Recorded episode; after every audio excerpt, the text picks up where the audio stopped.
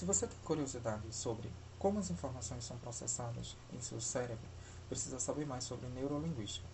Ouvimos, pensamos, interpretamos, contextualizamos e respondemos em nível de elaboração muitas vezes avançado, e tudo em apenas alguns segundos. É algo tão natural em nosso dia a dia que nem paramos para refletir o quão espantoso é esse processo. Por trás de tudo isso, existe um vasto campo científico que tem se proposto a estudar aspectos neurais, de linguagem, cognitivos e psicológicos, entre outros, o qual é denominado de neurolinguística. Contudo, não foi exatamente nesse sentido que o termo conseguiu alçar voos tão altos nos últimos anos. Em uma busca rápida da palavra neurolinguística no Google, retornam quase 2 milhões de resultados em apenas meio segundo quase tudo, do conteúdo relacionado à PNL. Não é à toa que profissionais de recursos humanos e psicoterapeutas têm trabalhado as técnicas da PNL cada dia mais dentro dos seus escopos profissionais. Mas o que é neurolinguística? Neurolinguística, é, ao consultar o dicionário, a definição é a seguinte: estudos linguísticos das perturbações da fala, estudos neurológicos dos usos e distúrbios da fala e da linguagem. Essa definição está muito associada ao chamado estudo de afasia, ou seja, carências linguísticas após alguma lesão cerebral, como derrame, um tumor, encefalite, entre outras. Esse campo de pesquisa começou a ser explorado no século XIX pelo alemão Karl Weinger e o francês Paul Broca. Por muito tempo, essa definição foi a que melhor descreveu como a ciência era aplicada no dia a dia. Ao longo dos anos, a neurolinguística evoluiu, se associou a outros campos de pesquisa e hoje em dia é tida como uma das ciências mais amplas e interdisciplinares. De forma simples, pode ser enunciada como a ciência que explora a forma como o cérebro compreende e produz linguagem e comunicação de todos os tipos e formatos. Ela passou a abranger linguística, neuroanatomia, neurofisiologia, filosofia, psicologia, psiquiatria, patologias da fala e ciências da computação. Mais recentemente, incluiu a neurobiologia, antropologia, química, ciência cognitiva e inteligência artificial. O uso de equipamentos modernos de imagem cerebral tem ajudado bastante a promover a evolução e a ampliação do escopo de neurolinguística, permitindo conhecer e organizar as funções do cérebro e todos os tipos de linguagem. Como funciona? As imagens cerebrais obtidas nos equipamentos de imagem permitem analisar como o cérebro usa sua energia enquanto faz o processamento das atividades relacionadas à linguagem seja ela falada, escrita ou assinalada. Um dos meios tradicionalmente usados é o exame de eletrocefalograma, na qual as ondas cerebrais são monitoradas. Ao longo do tempo, alguns padrões foram sendo observados, como por exemplo, quando alguém fala uma coisa diferente do esperado e o cérebro toma um susto.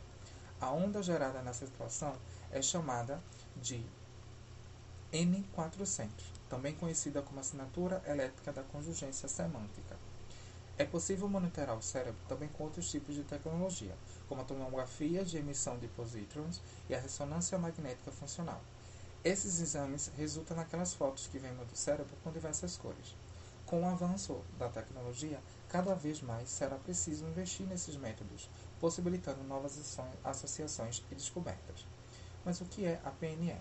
A programação neurolinguística é uma abordagem de comunicação, psicoterapia e autodesenvolvimento que afirma que existe uma conexão entre a parte neurológica e todos os tipos de linguagem, com os padrões comportamentais. Eles seriam a programação que o cérebro recebeu através de estímulos dos cinco sentidos, produzindo modelos comportamentais, emocionais e de comunicação inconscientes em nosso dia a dia. Por isso, ao utilizar as técnicas de PNL, espera-se que seja possível alcançar mudanças comportamentais que são um incômodo na vida pessoal e profissional de muitas pessoas.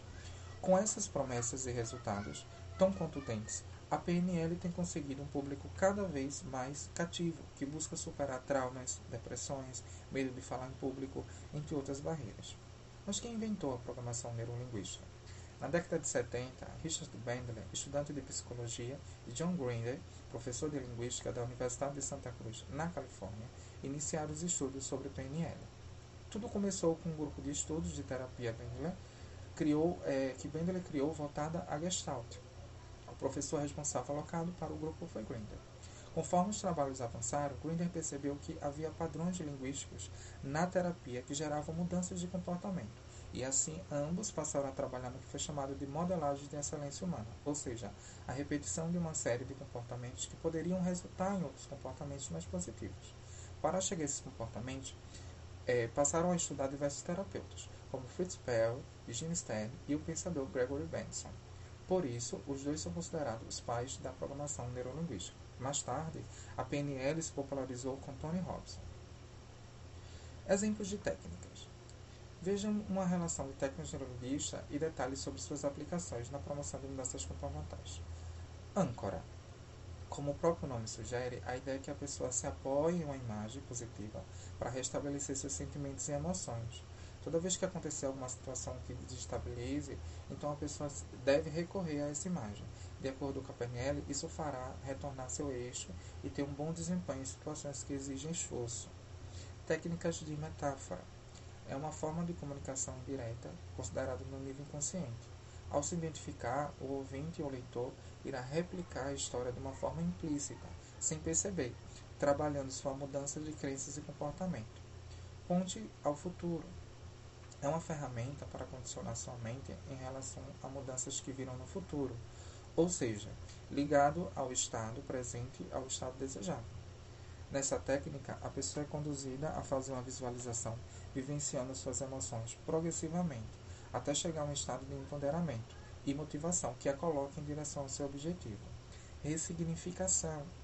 Quando uma situação der errado, ao invés de ter a postura de vítima, a pessoa deve procurar o lado bom da experiência e dar mais atenção a isso.